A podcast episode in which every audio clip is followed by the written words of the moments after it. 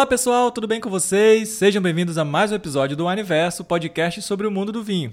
Eu sou Vitor Zorzal, tô hoje com a Cibele Siqueira e a Marina Bufará, as duas sommeliers da Wine, minhas duplas aqui do nosso podcast.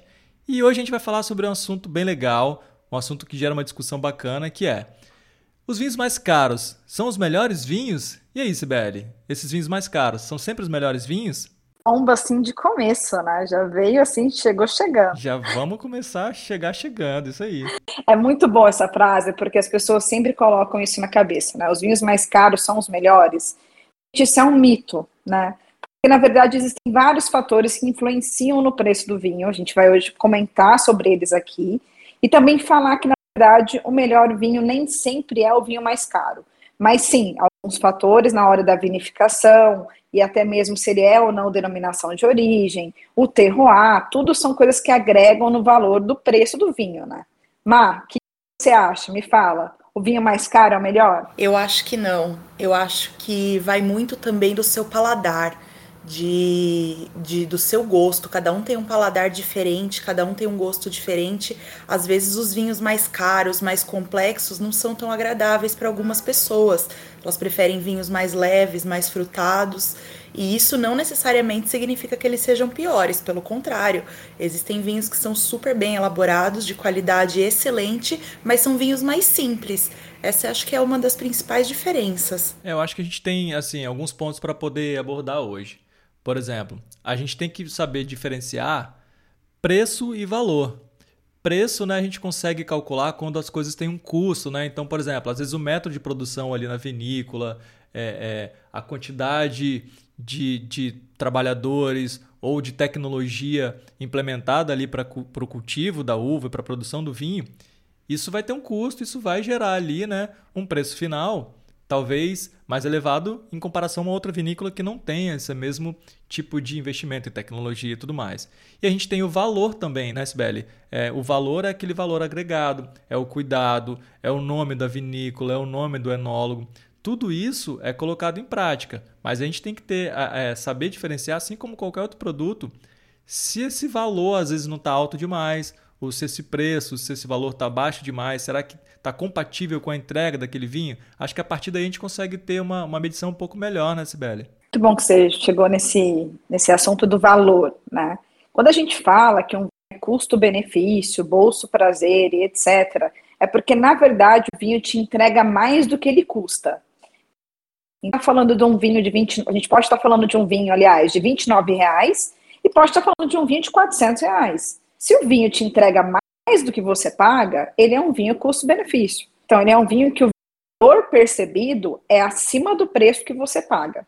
Eu acho que isso é interessante. Então, o que, que a gente pode falar que influencia no preço do vinho, né? Uma colheita manual influencia mais do que uma colheita mecânica, porque a colheita manual você escolhe bago a bago, certinho ali na videira, quais são as uvas que chegaram no seu ponto ideal de maturação. É uma colheita mais demorada, então, enquanto a colheita mecânica pega sem poder ter essa seleção mais precisa do que a colheita manual. Se o vinho é ou não denominação de origem, então se ele é um vinho de, que, que coloca no rótulo, né, que ele é uma DO, ele já vai ter, vai estar tá seguindo algumas regras específicas daquele local para poder ter o seu rótulo denominação de origem. Isso já vai também agregar no preço do vinho.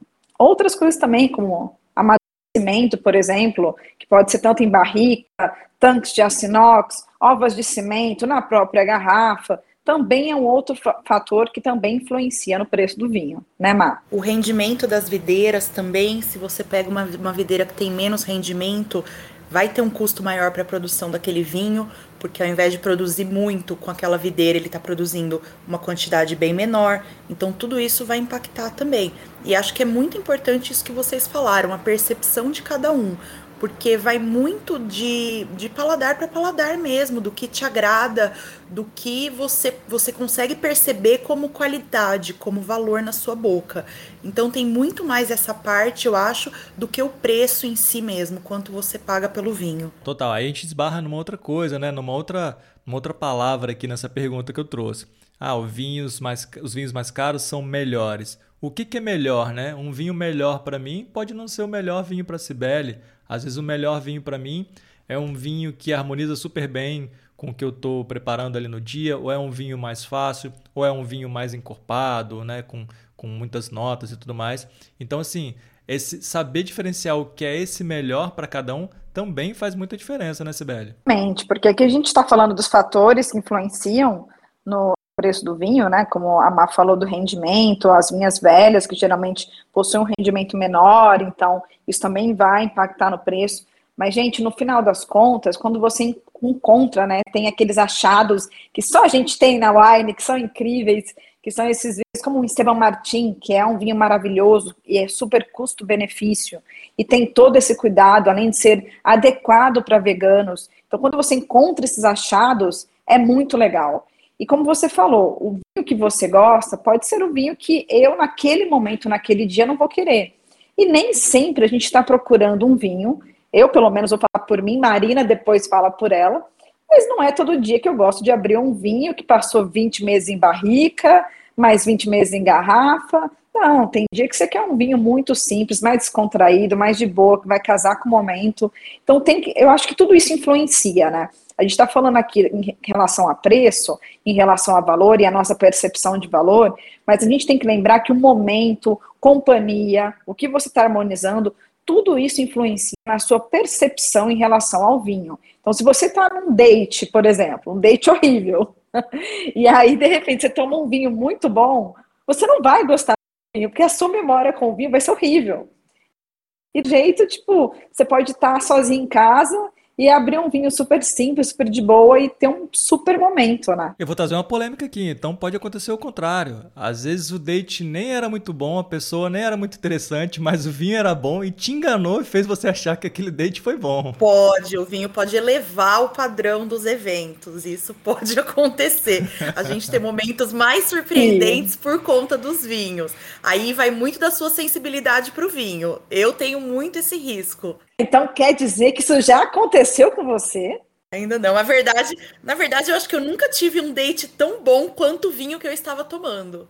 Olha só, tá vendo? Fica, é uma é... dica aí também, por exemplo, você vai para um date, para uma reunião com algumas pessoas, não necessariamente um date, né, mas um encontro com alguma pessoa, algum amigo, talvez você, putz, vai ser meio furada tal. Às vezes levar um bom vinho, aquele vinho que você acha que é legal, isso vai trazer um, agregar um valor para aquele momento que você vai viver, hein? Ah, isso acontece mesmo. O vinho salva vários momentos. Às vezes tá num dia meio, é, meio baixo astral, não tá acontecendo nada de muito legal, assim, você fala, vamos abrir um vinho, um vinho mais legal, ver se me dá um ânimo, uma coisa de maior complexidade, ou de repente aquele dia você quer uma coisa mais simples, um vinho mais fresco, que vai casar melhor com aquele momento.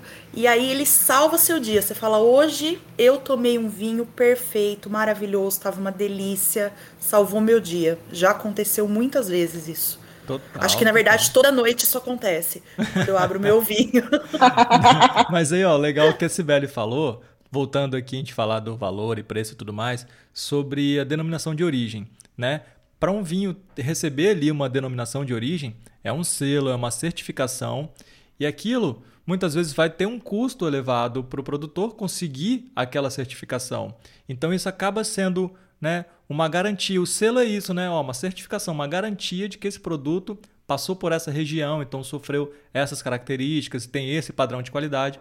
Então isso acaba pode acabar elevando um pouco mais o valor, mas acaba sendo um certificado, né, Sibeli, de que aquele produto seguiu minimamente ali um padrão de qualidade esperado para aquela denominação. Agrega valor ao vinho, né? Por isso que eu, eu, dei esse exemplo que quando a gente tem esses achados na wine com preço excelente, é realmente imperdível, porque são coisas que agregam no vinho. Então, a denominação de origem, que é como se fosse essa certificação daquele terroir, né? Então, você espera que seja aquilo, seguiu aquelas regras para poder colocar DO no, no rótulo. Do mesmo jeito que eu falo que hoje, a nova tecnologia do vinhedo é uma tecnologia virada para estudo. Então as pessoas estudam qual uva vai ficar legal em qual terroir, né? A gente pega o Chile, por exemplo, Marina, que é super especialista em Chile, pode falar até muito melhor do que eu sobre isso, que você vai testando as uvas em cada vale, e aí você percebe que cada uva se adequa melhor a um certo vale, explorar isso a seu favor. Então, isso também agrega muito valor ao vinho. E aí, quando você traz para a pauta, né, aqui para a gente conversar, em relação a um vinho que é bom para você e pode não ser bom para mim, muitas vezes a pessoa pensa que um vinho caro vai ser um vinho que passou não sei quanto tempo de amadurecimento, vai ser um vinho com 15% de álcool, vai ser um vinho muito estruturado, e pode ser, por exemplo, um Pinot Noir da Borgonha, que é um vinho super elegante, que é um vinho bem gostoso, que é um vinho fresco, frutado e um corpo leve, né? Então, a gente não pode associar também é o preço e o valor do vinho, a relação a ele ser ou não estruturado. E também até em relação à qualidade do vinho, porque vamos falar o seguinte, um vinho que passa por barrica, ele vai ser mais caro, ele vai ter esse valor agregado, porque ele passou mais tempo para ser lançado no mercado, as barricas têm um custo, então ele vai ter um valor mais alto, mas não necessariamente ele vai ser um vinho melhor. Imagina se esse vinho, por exemplo, passou por uma barrica de primeiro uso, não tinha estrutura para a barriga, a barrica vai sobrepor o vinho e aí o que vai acontecer? Vai ficar um vinho super desequilibrado. O vinho vai ficar muito potente, você só vai sentir a barrica e aí você fala: esse vinho é melhor porque ele é mais caro, porque ele passou por barrica de carvalho? Não, porque muitas vezes ele não está no equilíbrio dele. Então isso também é muito importante, a gente encontrar o equilíbrio do vinho, o que combina com aquele terroir, o que combina com aquele estilo, qual a proposta do produtor. Tudo isso é muito importante a gente levar em consideração. Com certeza. E a Sibeli falou aí desses achados da Wine, é muito legal tocar nesse ponto. Por exemplo, para quem é sócio do Clube Wine, é, a gente tem aí, às vezes, muitas das vezes, se não quase todas, Sibeli pode me corrigir aí, a Wine fazer esse achado, fazer um encontro de um vinho super legal, de acordo com, aquele, com aquela modalidade, com aquele paladar, e a gente vai lá e compra a safra inteira da vinícola.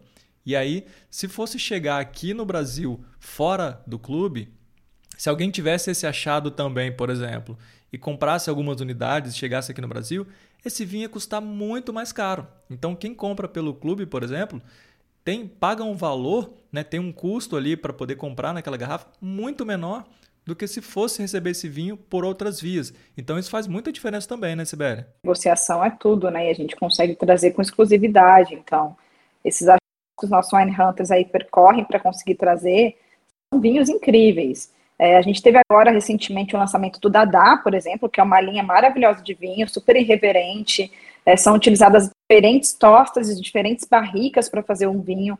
É um vinho mais intermediário e é muito legal. Então ele está muito bem feito, está redondo e eu acho que isso é bacana. A gente falou muito de a gente falou muito de elementos que agregam valor, mas a Maria tocou num ponto que eu acho legal.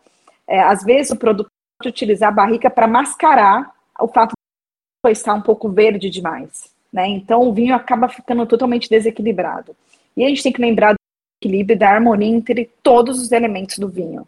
Então, realmente, o vinho mais caro, ele vai ter um processo de vinificação um pouco mais rigorosa, ele vai seguir regras, ele vai ter um amadurecimento, vai ter um afinamento diferente. Só que é esse o vinho que você gosta. Porque no final das contas, na minha opinião, o melhor vinho é aquele que dá certo com o seu paladar, com o seu momento e que você curte. Nossa, sem dúvida. E aí eu vou entrar num outro ponto aqui, que a gente está falando de agregar valor, né? Então a gente está falando de muitas vezes de aumentar o preço do vinho e tudo mais. Só que a gente está agora na época de quê? De Black Friday. E a Wine vai entrar com vinhos aí com promoção em até 75% de desconto. E a gente falando de selo, de denominação de origem, né? Eu sei que a gente vai ter na campanha aí selos de vinhos com o menor preço do ano. E aí o nome já diz tudo, né? São vinhos que em nenhuma outra promoção teve um preço tão baixo quanto ele vai ter agora na Black Friday. Então, assim, além de tudo, vai ser uma excelente oportunidade ou para comprar aquele vinho que a gente gosta, ou para experimentar né, vinhos que a gente talvez gostaria de conhecer ou gostaria de arriscar, pagando um preço super em conta, sem ter que desembolsar um valor maior para talvez comprar um vinho aqui, a gente não sabe se, se a vinícola é boa, se, aquele, se aquela região agrada, a Black Friday vai ser um excelente momento para fazer isso, né, Marina? Exatamente, Vitor. Vai ser fantástico, vai ser para rechear a adega mesmo. Para final de ano, para as festas, para estar tá junto com os amigos.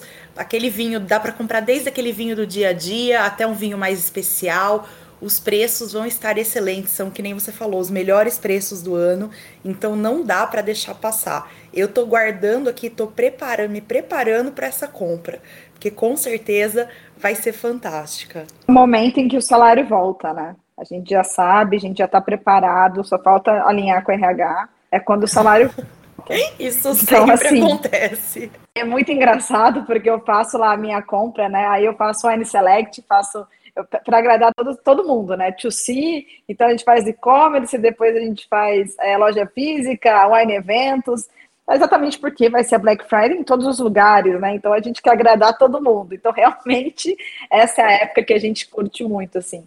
Vocês, a galera que está escutando é real. A gente compra muito na Black Friday. Rola até tipo aposta, a galera fica assim, Sibeli, quantas garrafas você já comprou? Porque eu lembro que a última eu comprei em torno de 44, foi 54. E eu tinha comprado bastante também, não tinha, Vitor? Cara, eu sempre compro bastante. Eu, porque essa é uma época que a gente consegue. A gente está recebendo muito produto também, né?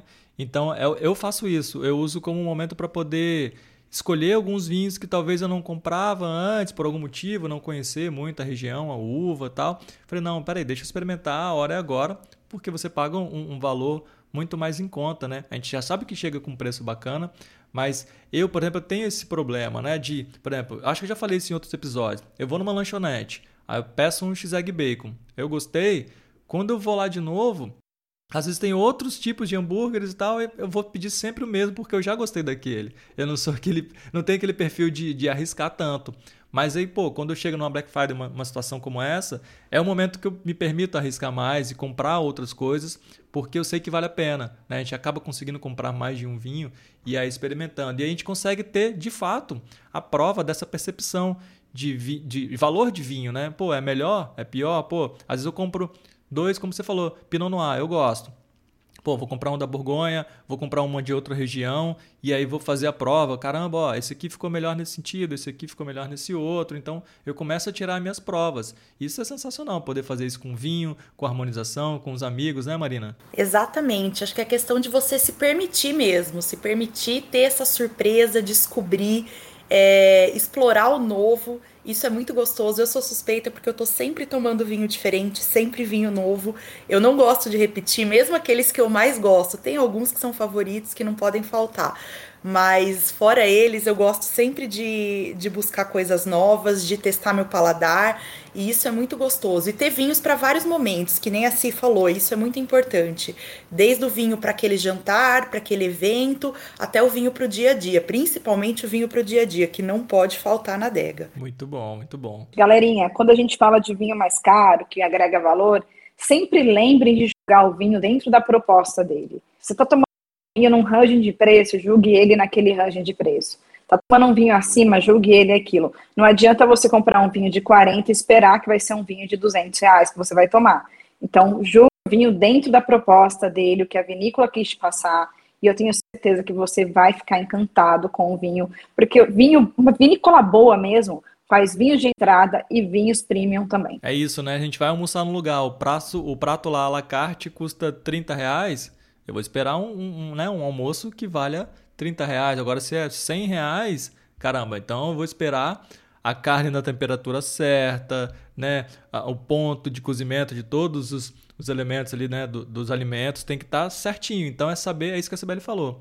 Saber é, é esperar do vinho dentro do que ele está proposto ali a entregar e dentro daquele valor. Se for assim, não vai ter erro, né, Marina? E é aí que vem o elemento surpresa. Às vezes você está sem expectativa, você pagou pouquinho num vinho, pagou um preço baixo, fala esse vinho vai ser descomplicado, vai ser leve e de repente ele te surpreende no paladar.